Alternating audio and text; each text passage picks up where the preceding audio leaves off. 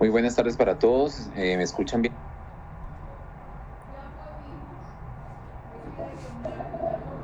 Buenas tardes, sí, señor.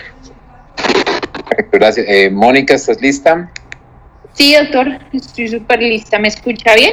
Sí, perfecto, te escucho muy bien. Te escucho muy bien. Vamos a esperar unos tres minuticos más. Mientras tanto, les pido el favor de apagar sus micrófonos al resto de, de personas que nos acompañan en la reunión y agradecerles por su, por su compañía en estas charlas. Eh, em, vamos a partir del día de hoy a, utilizar la plataforma de YouTube para que estas charlas queden grabadas allí y poder eh, difundirla.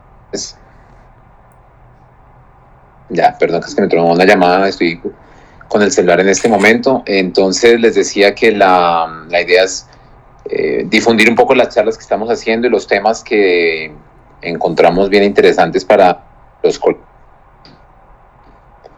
Otra vez, bueno.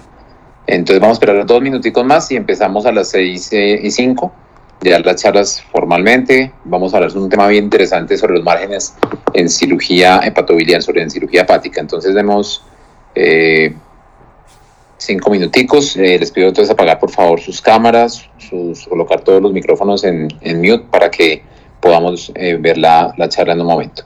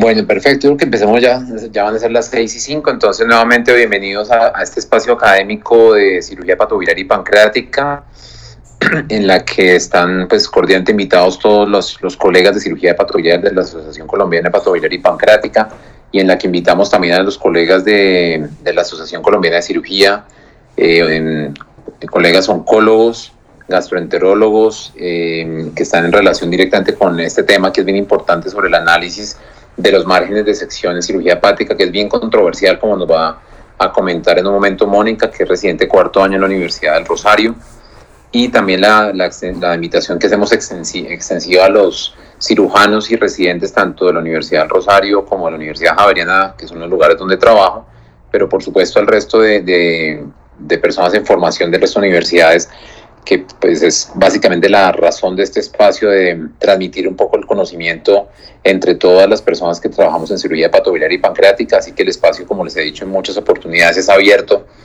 a, a colegas como lo hemos hecho de, de, Medellín, de aquí mismo de Bogotá, de otras escuelas, de San José, que también se han hecho varias presentaciones, de Cali, así que eh, la idea es utilizar este espacio en ese sentido académico y estamos también planeando hacer una reunión mensual con un invitado extranjero. Estamos organizando una reunión, eh, yo creo que el otro mes, con el doctor Elijah Dixon, que es el jefe de cirugía patobiliar y pancreática de la Universidad de Calgary, donde yo me formé, para dar un tema específico que estamos definiendo con él, pero pues para también tener unos temas diferentes y participación de profesores extranjeros que yo creo que le dan mayor riqueza a este espacio.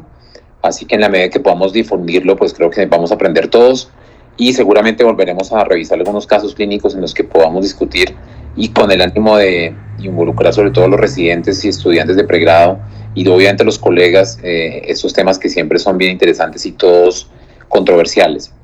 Entonces, eh, la dinámica, como lo hemos hecho hasta ahora, eh, el residente o la residente en este caso hacen su presentación y después pues vamos haciendo la discusión, las preguntas que haya, comentarios, inquietudes, las vamos a hacer al final tendremos unos 10, 15 minuticos más o menos para discutir los temas que sean necesarios. Y pues nada, bienvenidos. Como les decía, les agradezco apagar sus cámaras, tener todo en su mute para que tengamos una mejor, eh, poder escuchar mejor la charla. Mónica, adelante. Gracias. Listo, doctor. Eh, buenas tardes, mi nombre es Mónica Parrado, soy residente de cuarto año de cirugía general de la Universidad del Rosario. Hoy vengo a hablarles de márgenes de sección en cirugía hepática, eh, que es lo eh, más recomendado, márgenes de un milímetro versus un centímetro. Este es el contenido de mi charla. Inicialmente voy a dar una pequeña introducción, un recuento histórico eh, de las indicaciones de, o pues, de la indicación de margen de sección, qué relevancia tiene el tema para los grupos quirúrgicos, la evidencia como tal en la literatura de los márgenes de resección en tumores primarios como en lesiones metastásicas a hígado y finalmente las conclusiones. Entonces, las lesiones o los tumores hepáticos más frecuentes generalmente ocurren como, como compromiso secundario por metástasis y el tumor que más frecuentemente eh, hace metástasis o lesiones secundarias al hígado es colon y recto.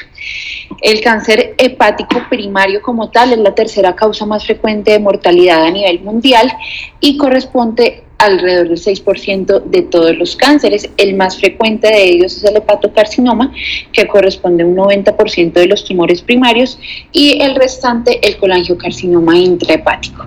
Eh, realmente la resección completa del tumor es la piedra angular del tratamiento curativo y eh, lo que inicialmente se planteaba en la literatura es que la supervivencia global eh, y la supervivencia libre de recurrencia está determinada por márgenes de sección negativos. Vamos a ver entonces qué dice la literatura. Este es un pequeño recuento histórico. En los 80 realmente lo que se recomendaba era márgenes de 2 centímetros para una adecuada resección y para eh, una buena supervivencia global. En los años 90 ya esto cambió y empezaron a disminuir los márgenes hasta de un centímetro. En el 2006 continuaba mostrando la literatura que estos márgenes eran adecuados y ya en el 2012 eh, esto empieza a variar porque empieza a aparecer nueva literatura que empieza a controvertir eh, la evidencia previa. En el 2012 la Asociación Hepatobiliar no da una recomendación clara de cuáles son los márgenes ideales y ya en el 2017 em, las asociaciones consideran importante y seguro un margen de resección de un milímetro como pues suficiente para este tipo de procedimientos. Eh, lo más importante es, como ya lo he venido comentando a través de la charla, que estos tumores eh, pues se curan y la base de, la curación y el tratamiento curativo en estos tumores representa pues que la resección sea R0. Dentro de la literatura consideran los márgenes positivos como un predictor de mal pronóstico para el paciente y eh, realmente a veces se limita la resección de estos márgenes por, por la reserva funcional hepática del paciente, por la localización del tumor y por el tamaño tumoral.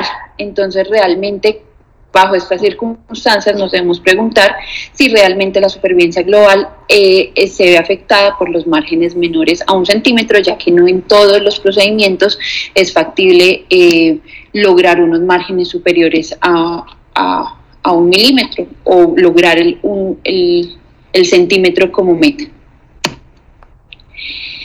En cuanto a los hepatocarcinomas, hay una característica muy importante en cuanto a la extensión de la metástasis que generalmente se realiza a través del sistema venoso portal eh, y considera la literatura que la invasión vascular es un predictor mayor de supervivencia.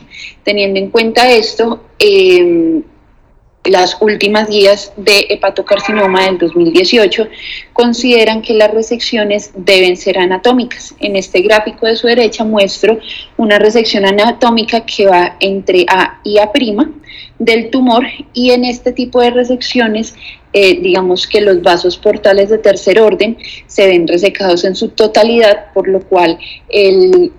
Mm,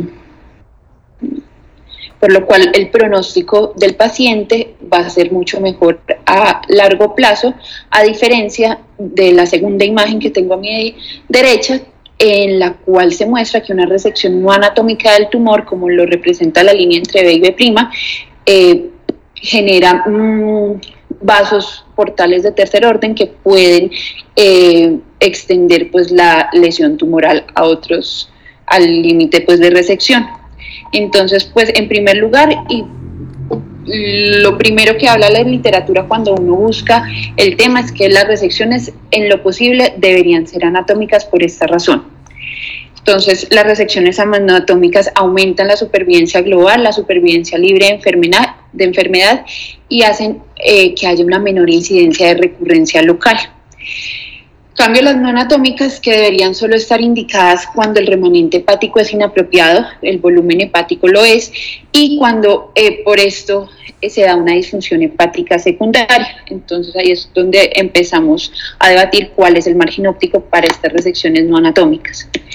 ¿Qué limitaciones encontramos en la literatura? Heterogeneidad de la población en los estudios realizados, diferencias en características tumorales, enfermedades hepáticas concomitantes como la cirrosis, eh, y pues que en un mismo paciente pueden coexistir diferentes tamaños en los márgenes, entonces los estudios no son tan homogéneos para hacer la comparación y para tener una evidencia pues clara. Eh, y por lo anterior también hay dificultad en la realización de algunos diseños, algunos estudios prospectivos, como lo vamos a ver pues más adelante. Entonces, hablando la primera parte voy a hablar de, los, eh, de las resecciones en los hepatocarcinomas. Este es un estudio que se publica en el Journal of Gastrointestinal Surgery en el, 2010, en el 2020. Es un estudio retrospectivo que evalúa pues, las historias clínicas de los pacientes llevados a hepatectomía entre el 92 y el 2015 para un total de 268 pacientes, aplicando los criterios de exclusión en los cuales eh, describían lesiones únicas y márgenes libres del tumor, eh, hacían un total de 178 pacientes.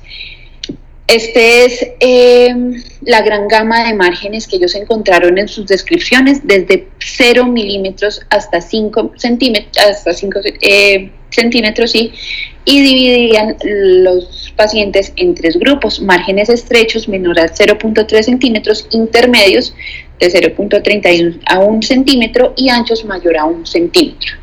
Digamos que eh, durante la pesquisa que ellos hacían no encontraron asociación del tamaño tumoral con el tipo de resección o con el eh, margen que dejaban el tumor y, es importante acá resaltar en la gráfica de abajo que, el, que la recurrencia, o sea, la recurrencia local de los tumores fue mucho más importante en los márgenes eh, más amplios que en los mismos márgenes estrechos, que me pareció importante pues y curioso resaltar de este artículo. Estos fueron los resultados, estas son las gráficas de Kaplan-Meier que, mostraba, eh, que mostraban los autores, donde encontraban la supervivencia global, la supervivencia libre de enfermedad eh, y la supervivencia libre de enfermedad local. Y como ustedes se pueden dar cuenta, al comparar los márgenes estrechos, los márgenes intermedios y los márgenes amplios, no había una eh, significancia estadística, una P significativa que eh, impactara tanto en la supervivencia global, en la supervivencia libre de enfermedad y en la supervivencia libre de enfermedad eh, pues, local.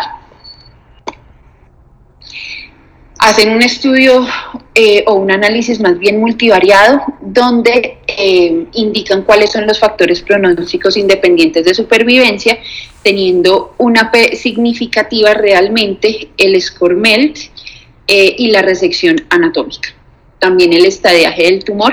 Sin embargo, como ustedes ven acá, los márgenes de, recepción, de resección no tenían un impacto en los eh, factores de supervivencia. ¿Qué concluyen ellos? Em, que hay una habilidad para realizar resecciones con márgenes amplios y esto no debe ser una contraindicación para hacer una resección de un hepatocarcinoma solitario. Se debe minimizar la extensión de la resección y esto podría impactar incluso en la morbilidad posoperatoria y los márgenes estrechos parecen ser oncológicamente seguros. Estrechos hablan de un milímetro, no menos de eso. Este es un estudio también muy reciente, salió en el 2020 en Surgery Today. Es un estudio retrospectivo que evaluaba 676 pacientes entre el 2001 y el 2012 en un solo centro en Japón. Esta es otra de las características que encuentro yo revisando el tema y es que generalmente los estudios y sobre todo los estudios de poblaciones grandes están hechos en eh, personas de origen asiático. Eh, son pocos los que están descritos eh, al occidente.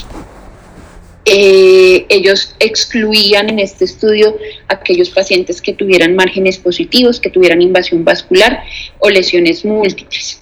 Eh, recolectaron un total de 454 pacientes y describían una resección marginal cuando el borde de resección era menor a 1. En este caso, 90 de estos pacientes tenían un borde de resección marginal y 364 pacientes eran un marginal mayor a 1. Mm, y hicieron el seguimiento de estos pacientes con marcadores e imágenes cada 3 a 4 meses, evaluando recurrencias intra o extrahepáticas. Acá yo en esta gráfica resalto eh, cuál es, eh, pues que la población no es totalmente homogénea y por lo, y por lo cual este artículo hace mm, un propensity match score en el cual disminuyen el riesgo o, el o disminuyen el riesgo pues sí de presentar errores tipo 1 y 2. Entonces acá podemos ver, bueno, hombres y mujeres era mucho más significativa eh, los hombres en las resecciones no marginales. En las resecciones anatómicas eh, se presentó un número mucho mayor de resecciones anatómicas en aquellos que tenían un margen de resección no marginal.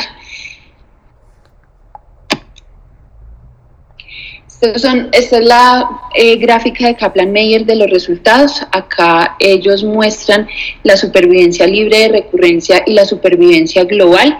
Y como en el estudio anterior también podemos encontrar que los márgenes quirúrgicos menores o mayores a un milímetro no afectaban eh, significativamente eh, la supervivencia. Tampoco hubo diferencias significativas en recurrencias intrahepáticas y entre hepáticas me refiero a recurrencias locales entre los dos grupos comparados, ¿sí? Con esta especie. ¿Qué encuentran ellos en su estudio? Eh, encuentran factores de riesgo para supervivencia libre de enfermedad, un tamaño tumoral mayor a 30 milímetros, unas transaminasas mayor a 35, un alfa fetoproteína mayor a 20, pero la resección marginal no fue un factor significativo de supervivencia. Y también encuentran como factores de supervivencia global una albúmina disminuida, un tamaño tumoral mayor a 30 milímetros, unas transaminasas elevadas, cirrosis hepática como comorbilidad e igualmente no encuentran la resección marginal, o sea, de un milímetro, como un factor significativo para la supervivencia global. Ellos que concluyen que las resecciones marginales en hepatocarcinoma simple son suficientes en pacientes con una reserva funcional hepática limitada.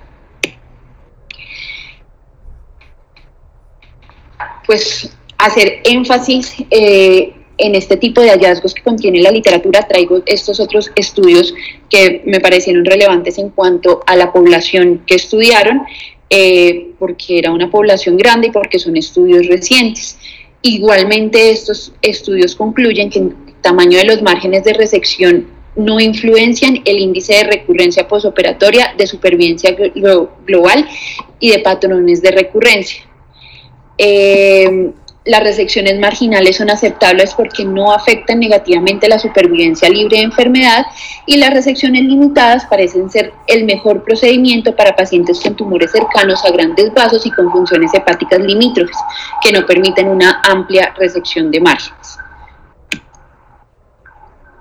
Entonces, eh, la literatura plantea, porque uno se podría preguntar por qué un margen de resección tan limitado no afecta eh, o no incide en el pronóstico y la supervivencia global de los pacientes, entonces la literatura explica que las metástasis intrahepáticas que ocurren ocurren es por invasión venosa portal desde el cáncer primario y no ocurren metástasis por continuidad.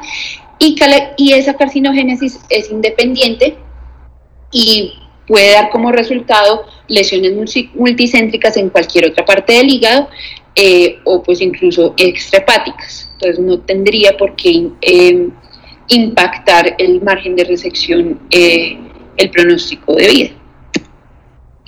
¿Qué pasa con el colangiocarcinoma intrahepático? Entonces, como sabemos, tiene una presentación en estadios ya avanzados y eh, como los encontramos en estadios avanzados son tumores muy grandes que pues limitan mucho eh, obtener un margen R0 pues de, de resección. Eh, cuando uno hace diagnóstico de un colangiocarcinoma intrahepático, solo el 10 al 20% pues es posible llevar a una resección curativa.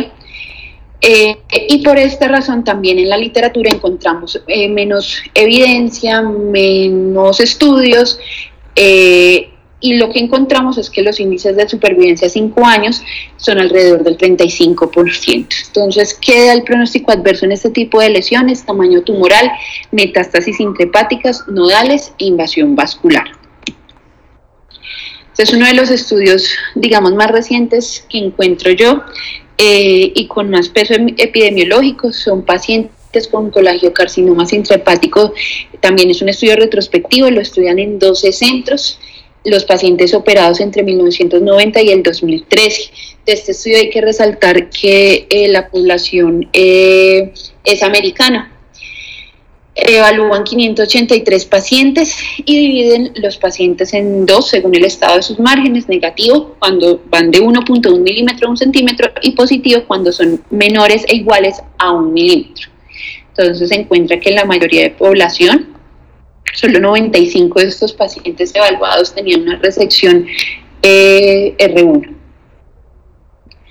Esta es la tabla de resultados que a comparación de lo que encontrábamos en los hepatocarcinomas, si encuentran una supervivencia global impactada por márgenes de resección de un milímetro. Entonces ellos consideran que esos márgenes están asociados a desenlaces inferiores, a peores desenlaces en supervivencia al enfermedad y supervivencia global en pacientes con márgenes menores a un centímetro. Y pues ellos concluyen que los colangiocarcinomas intrahepáticos sí debemos eh, pensar en aumentar los márgenes de resección y no eh, ser eh, y no llevar los pacientes a resecciones estrechas en este tipo de lesiones.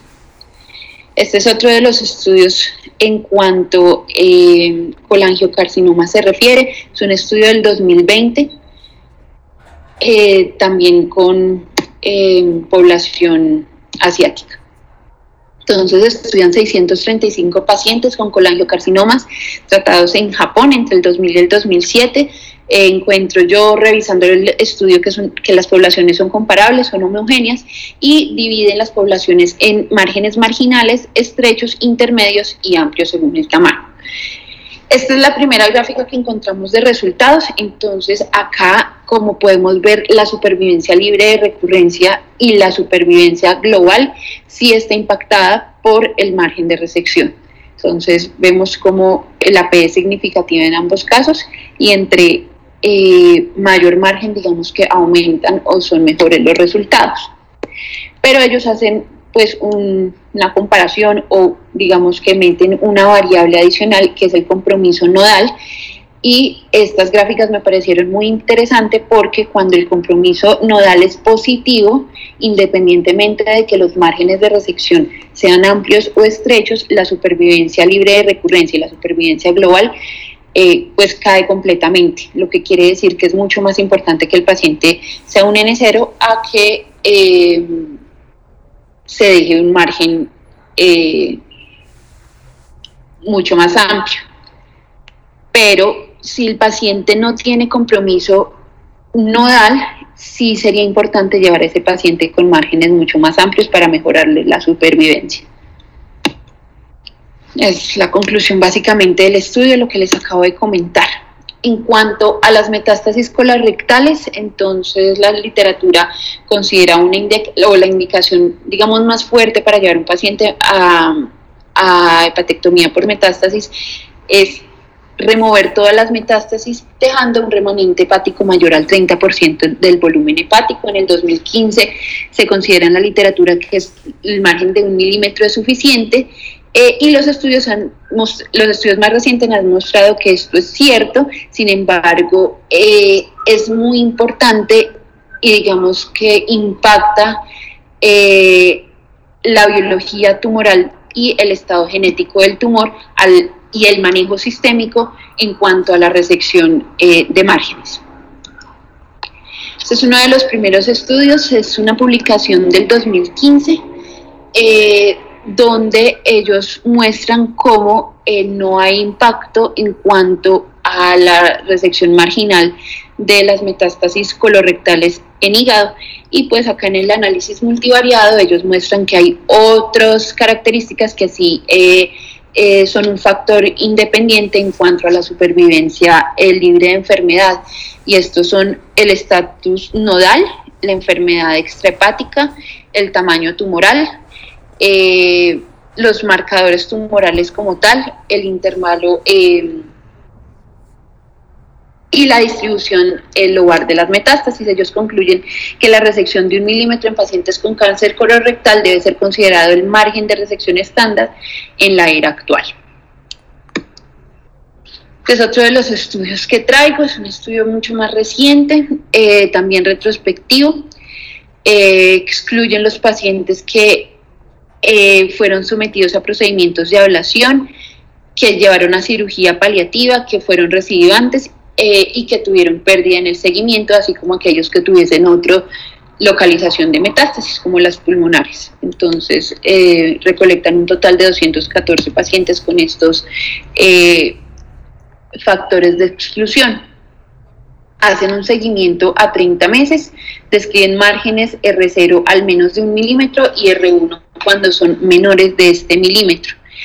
Y como diferencias en las características clínico-patológicas se encuentra que el estatus RAS o pues la mutación RAS es mucho mayor en aquellos pacientes que fueron llevados o los pacientes que fueron llevados más bien a resección R0 fue mucho mayor en aquellos que tenían mutación RAS positiva, que me pareció un punto importante porque ellos más adelante les voy a mostrar que lo comparan con la supervivencia global. Ellos encuentran esto inicialmente, ellos encuentran una P significativa para el margen de resección eh, y pues consideran que el margen de resección menor a un milímetro sí impacta la supervivencia global y la supervivencia libre de enfermedad, pero aquellos llevados, aquellos con márgenes más bien de un milímetro a un centímetro sí tenían un buen desenlace o un mejor desenlace.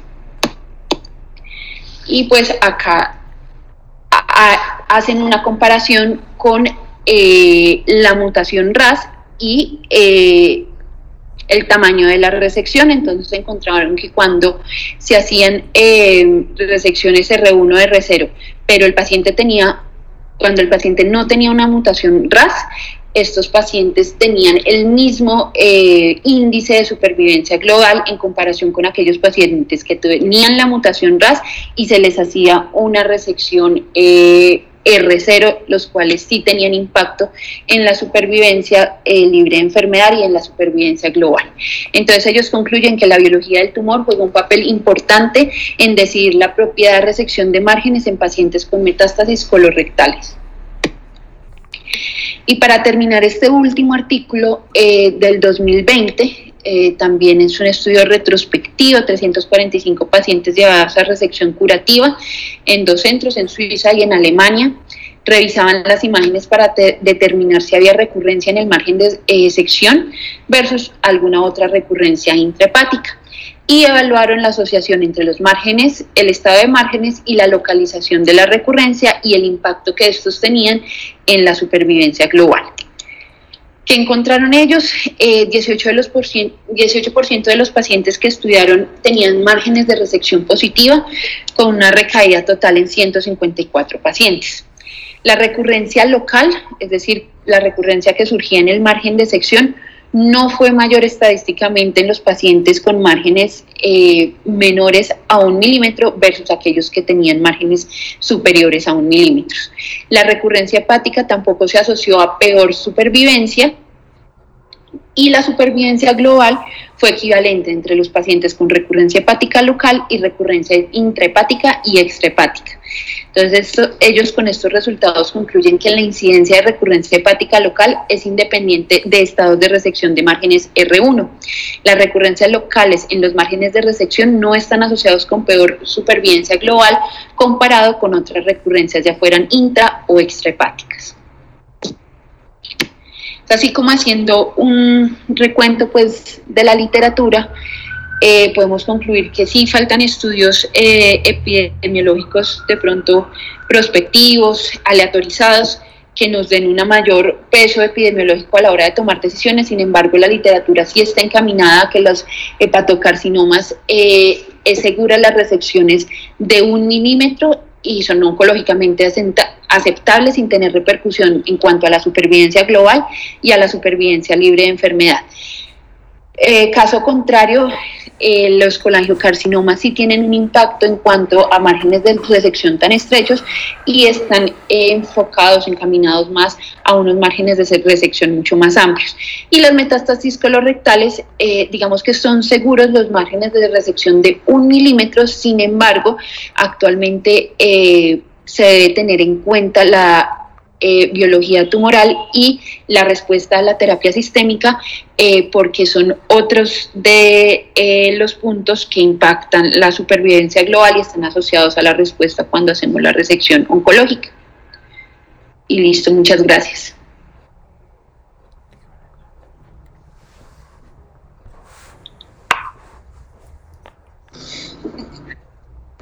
Gracias, Mónica, muy amable. Te iba a decir eso, que colocar, deja la diapositiva de conclusiones, que creo que vale la pena que la dejes allí para que podamos discutirla entre todos los colegas, gracias a, los varios eh, colegas cirujanos hepatobiliares que están conectados y, especialistas también, por supuesto, de gastro que siempre nos acompañan. Un, par de comentarios que creo que son relevantes para el análisis de, esta patología. Eh, Mónica, si puedes colocar, por favor, la, la última diapositiva de conclusiones. En, en ese sentido, gracias, en ese sentido, eh, pues yo considero particularmente que es importante hablar del tema porque el, hecho de tener margen positivo tiene una enorme repercusión para los pacientes nuestros, eh, para el manejo oncológico, la estadificación y el pronóstico que tengan.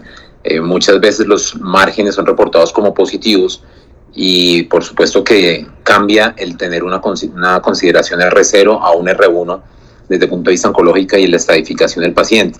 Y el manejo oncológico que va a ser establecido por los oncólogos, eh, de tal manera que lo primero que siempre sugerimos en, este, en estos casos y lo hacemos en la práctica es el hablar con los oncólogos eh, en varios sentidos. Y es uno, la resección que hacemos. Hay circunstancias en las que es imposible tener margen más allá porque desafortunadamente está la vena porta, la vena cava, cualquier estructura vascular importante, no necesariamente estas venas o las venas suprahepáticas y que no permiten ir más allá. Pero adicionalmente, eh, siempre cuando hacemos cirugía, y, todos los cirujanos de hígado lo hacemos, la resección que se hace en el margen que queda, en el lecho hepático que queda, se hace ablación de ese tejido que queda hepático. Es decir, el electrocauterio o cualquiera de los elementos que utilizamos en, cirugía, sea el, el, aquamantis que lo usamos nosotros, eh, hace una ablación del parénquima unos milímetros más allá de donde hay sección eh, cuando hay eh, ese tipo de cirugías, de tal manera que eso ayuda a, de alguna manera garantizar que el margen que va a quedar en el paciente es negativo de, independientemente de lo que salga en la patología. Y otra consideración que siempre es importante hacer es que eh, cuando hacemos la sección, ya sea páncreas o ya sea hígado, lo que estamos seccionando, ese borde exactamente que estamos cortando, que a nuestro ojo claramente es un margen negativo, en caso que lo sea, ese margen no siempre es el que va a evaluar el patólogo. Y conversando con ellos, con los patólogos, la consideración que siempre eh, sugieren ellos es marcar con tinta china ese borde que estamos nosotros seccionando. Porque de otra manera, al hacer la sección, ese margen se va a retraer entonces va a quedar en zona que es absolutamente tumoral. Si el margen que tenemos es de un milímetro o dos, pues por supuesto que el margen va a ser positivo. Entonces, de pronto lo que hacemos nosotros y, procuramos siempre en todos los, los, casos es realizar la marcación con tinta china. La sutura, pues a veces, por supuesto, toca hacerla, pero no es lo ideal porque no es lo mismo cuando este material va a todos los, procesos que eh, se utilizan en patología. Y la recomendación de ellos siempre es tratar de hacer una eh, marcación muy fina de tinta china y tener esto en el laboratorio para, en la sala de cirugía, perdón, un kit especial para que podamos marcar con tinta china estos bordes, estos bordes y que disminuyan ese sesgo que podemos tener y por supuesto el, el contacto con el patólogo de informar que lo que estamos haciendo para mejorar estos, estos márgenes de sección. Quería hacer ese par de, de consideraciones pues porque por supuesto eh, los márgenes van a ser importantes, ya no lo mencionaba Mónica, discriminado en estas patologías pues las diferentes características que tienen los márgenes, pero cada vez esto se cuestiona un poco más, lo vemos en el hígado, lo vemos en páncreas, qué tanto realmente esto repercute eh, como factor pronóstico en, los pacientes. Eh, esos eran parte de comentarios que quería hacer y, por supuesto ahora pues dar la palabra a los colegas que nos están acompañando em, y pues preguntarles, veo al doctor Carlos Millán que siempre nos acompaña en las charlas. Buenas tardes, Carlos. Em, primero que todo, pues, eh, ¿cuál es su, su, percepción frente a esta situación de los márgenes? Si está definido para usted si es un centímetro, un milímetro. Para algunos colegas lo dicen claramente que es un milímetro. No sé si tenga alguna consideración adicional que nos pueda enriquecer en esta conversación. Buenas tardes, Carlos. Gracias, siga. Buenas tardes a todos, gracias por la, por la invitación y pues retomar nuevamente estas charlas, me parecen muy importantes, son muy pues enriquecedoras para todos. eh, yo creo que en, principio siempre tengo en cuenta el, pues el, diagnóstico presuntivo histológico, ¿no? Entonces, de acuerdo a eso, yo creo que puedo ser un poco más permisible no con las, con las márgenes. Entonces, si es un tumor primario del hígado, siempre busco un margen mayor de un centímetro, ya sea patocarcinoma, colangiocarcinoma o de vesícula, ¿sí? Siempre trato de hacer en lo posible eh, más la mayor margen posible, a pesar de que sacrifique parénquima sano, ¿sí? Pero cuando ya es otras patologías como metástasis colorectal o metástasis por uh, neuroendocrino, pues sí, no, soy tan, tan, tan asiduo de, tener unas márgenes tan, tan importantes en, colorectal, pues obviamente lo ideal es un milímetro, pero eso sabemos que un milímetro, como estabas hablando, no es, no es realmente nada. Y algo que, que, faltó mencionar es que cuando el margen es positivo, pero es en contacto vascular, es, es similar, o se, es similar la recurrencia y la sobrevida y todas las cosas si fuera un margen mayor de un milímetro, porque es vascular.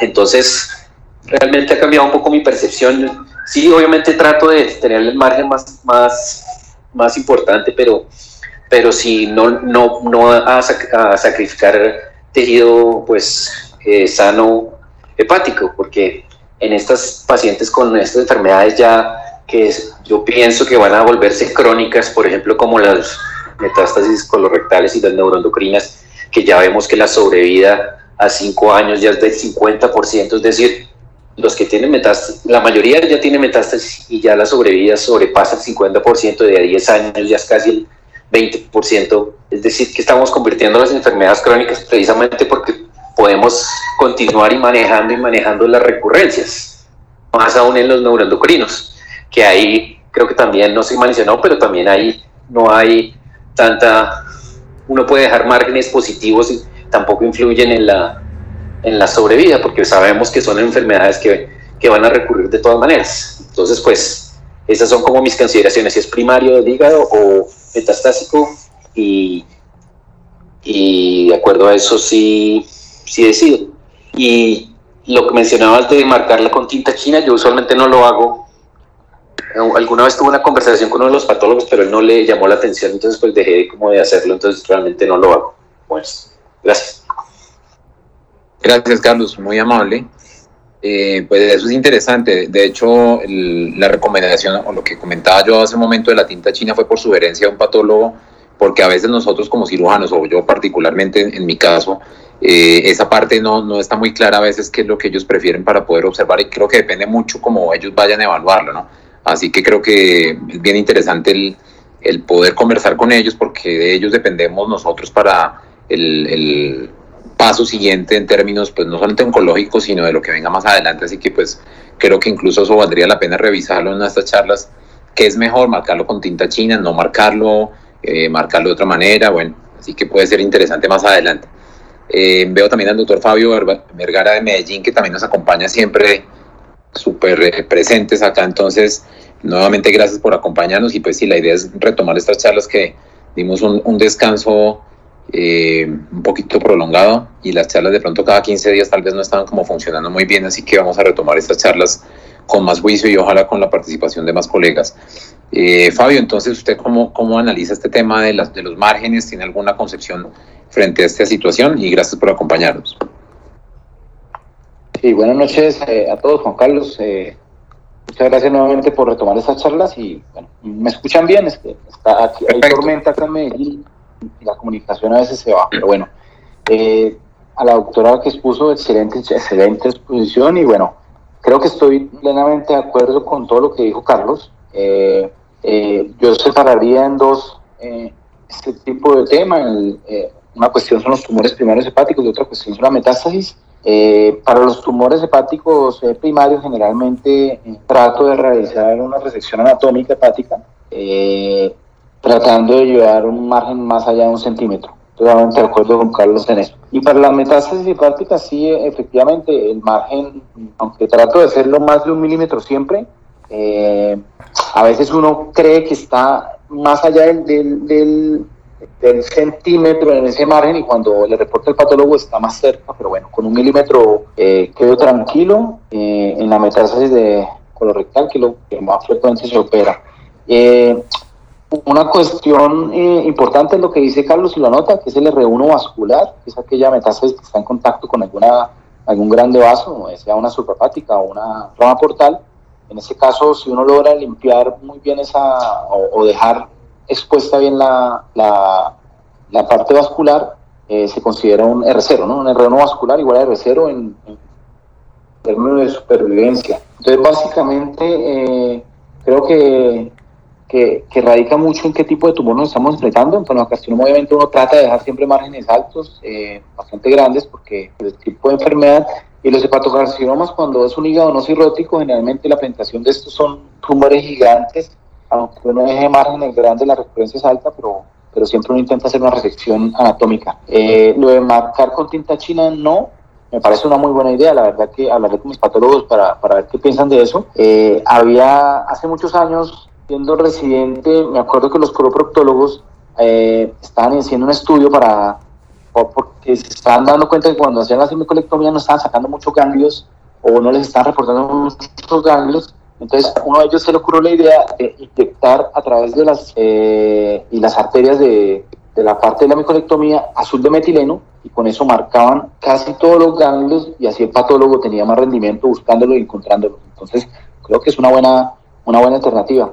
Y Juan Carlos, eh, nuevamente me recuer recuerdo la charla que, que tuviste tú en, en, la HPV hace como tres años, efectivamente defendiendo, creo que era el centímetro, ¿no? Centímetro contra milímetro, creo que a Juan Carlos le tocó, le tocó la dura tarea de defender el centímetro en la, de, margen, pero, pero bueno, fue muy, muy, muy académica esa, esa, confrontación que creo que fue contra un brasilero, si no estoy mal, ¿no? Hace como tres años, si, no me equivoco. Y bueno, nuevamente saludos para todos los colegas en toda parte de Colombia, bueno. Gracias, Fabio, muy amable. Sí, eso fue hace un par de años y, y, me tocó, era un milímetro que en ese momento estábamos con que el centímetro era, era lo ideal, pero bueno, eh, pareciera que las tendencias es a, tratar de optimizar lo que mejor podamos sacar. Yo también creo que hay que liberar lo que uno pueda de del margen, lo que más se, se logre en su momento, eh, pero preservando hígado, por supuesto, en la mayor cantidad posible, pues porque sabemos lo que implica esto y, el riesgo del sangrado, que en todos estos hígados que nos toca llevar a cirugía hay un enorme riesgo de sangrado en hígados que son grasos y posquimio que siempre traen problemas. Eh, debo conectado también al doctor Mauricio Millán de Cali, también cirujano hepatobiliar y con una experiencia importantísima en niños. Eh, ¿Qué nos puede comentar usted sobre este tema? ¿Cómo lo analiza? ¿Cómo lo, lo evalúan allá ustedes en el grupo de, en Cali. Buenas noches, eh, Mauricio. Juan Carlos, buenas noches, muy buenas noches a todos, muy buenas noches al doctor Millán, al doctor Fabio Vergara, a ti, por supuesto, y a todo el auditorio. Felicitaciones a la doctora. Es un tema que es más o menos complejo y nosotros lo vivimos pues entre grupos como hemos como se ha hablado pues en el día de hoy. Eh, normalmente pues por ser un centro de referencia en trasplante hepático, la gran mayoría de los pacientes que nos llegan es con hepatocarcinoma y enfermedad cirrótica asociada. Entonces, la mayoría de los casos eh, pues no cumplen eh, criterios de Milán, entonces finalmente va un grupo grande pues a trasplante hepático. Pero los pacientes que tienen un hepatocarcinoma único eh, sin cirrosis hepática, normalmente nosotros primero miramos la, reserva funcional de ese hígado, si, si aguanta una resección hepática y si aguanta la resección hepática, más o menos le damos un margen de un centímetro, ¿ya? Teniendo en cuenta pues que, que si estamos frente a estructuras vasculares importantes, pues eh, ahí evaluamos intraoperatoriamente si es conveniente o no para no hacer un daño vascular. En cuanto a la parte de colangiocarcinoma, pues desafortunadamente nosotros tenemos no muy buena experiencia debido a que nos llega con mucha enfermedad avanzada, entonces son pacientes que quirúrgicamente no cumplen con los criterios, sin embargo, tratamos nosotros de llevarlos a hacer una resección hepática anatómica, también cumpliendo con los de mínimo de un centímetro. Y en cuanto a la, al cáncer colorectal, pues siempre nos ayudamos con el oncólogo, uno como decía la doctora, eh, viendo la biología molecular del el tumor, eh, y bueno, dependiendo de eso también un margen aproximadamente de un centímetro, entre un milímetro a un centímetro. Eh, no marcamos con tinta china, lo, que hacemos nosotros es sacamos el espécimen y, lo, y le ponemos pues en los sitios, en los bordes de resección, una seda, eh, un puntico de seda pues para orientar la, eh, la pieza o el espécimen al patólogo.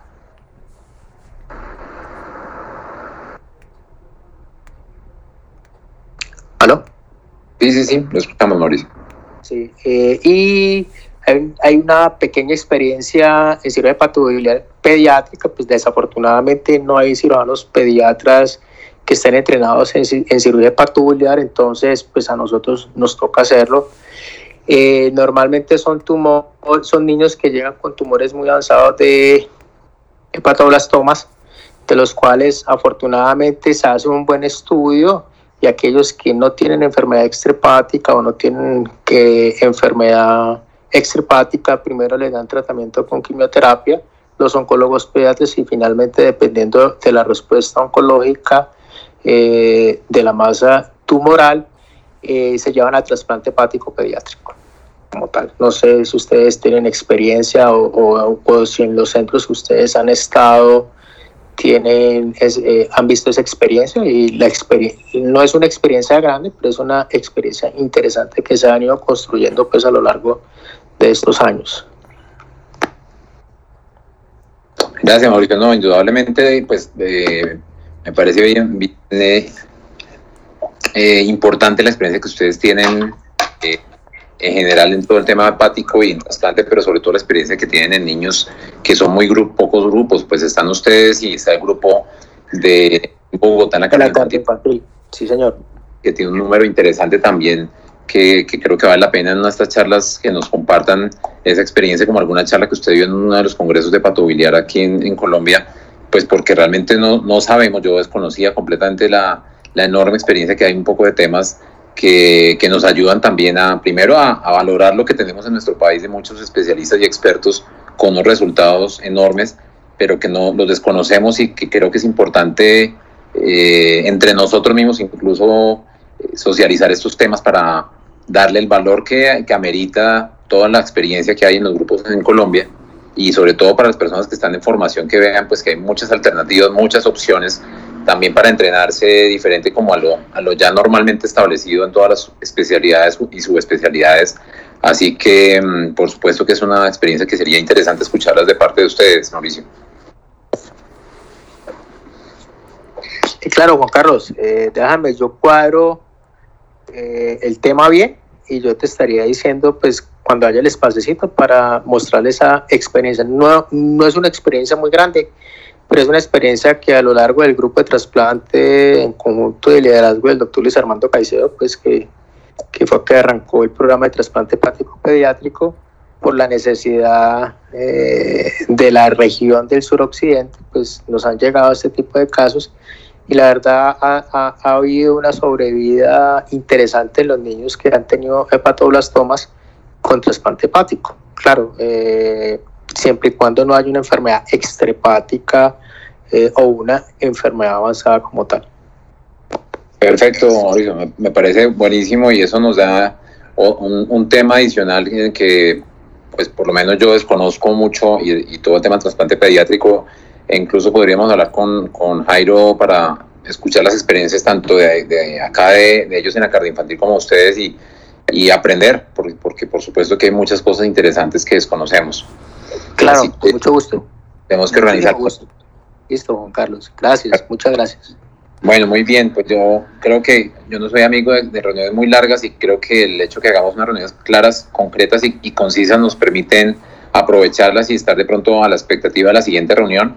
Eh, como les he dicho, pues así como ya estamos planeando una reunión con Mauricio, los otros colegas que tengan temas interesantes ya, ya ha sucedido con varios, con Carlos y con, con Fabio también de Medellín, pero igual podemos hacer más, más conversatorios de estos para, para enriquecernos de lo que hacemos en el país. Entonces, eh, se escuchan todas las sugerencias, si quieren me, envían un WhatsApp para ver qué, qué, otros temas podemos analizar y de tal manera que aquí al, al fin de semana establezcamos nuestro tema y podamos empezar a hacer estas, estas charlas. Em, voy a enviarles posteriormente a todas las personas interesadas, vamos a grabar, como les decía al comienzo, estas charlas en YouTube para mostrarles también y, subirlas para que otras personas puedan escuchar las charlas y, tratar de meternos un poquitico más en el tema, en el tema de, medios de comunicación y mostrar todo lo que hacemos acá en nuestro país, que creo que es bastante importante y el desconocimiento de, todo lo que hacemos, pues hay que quitarlo y,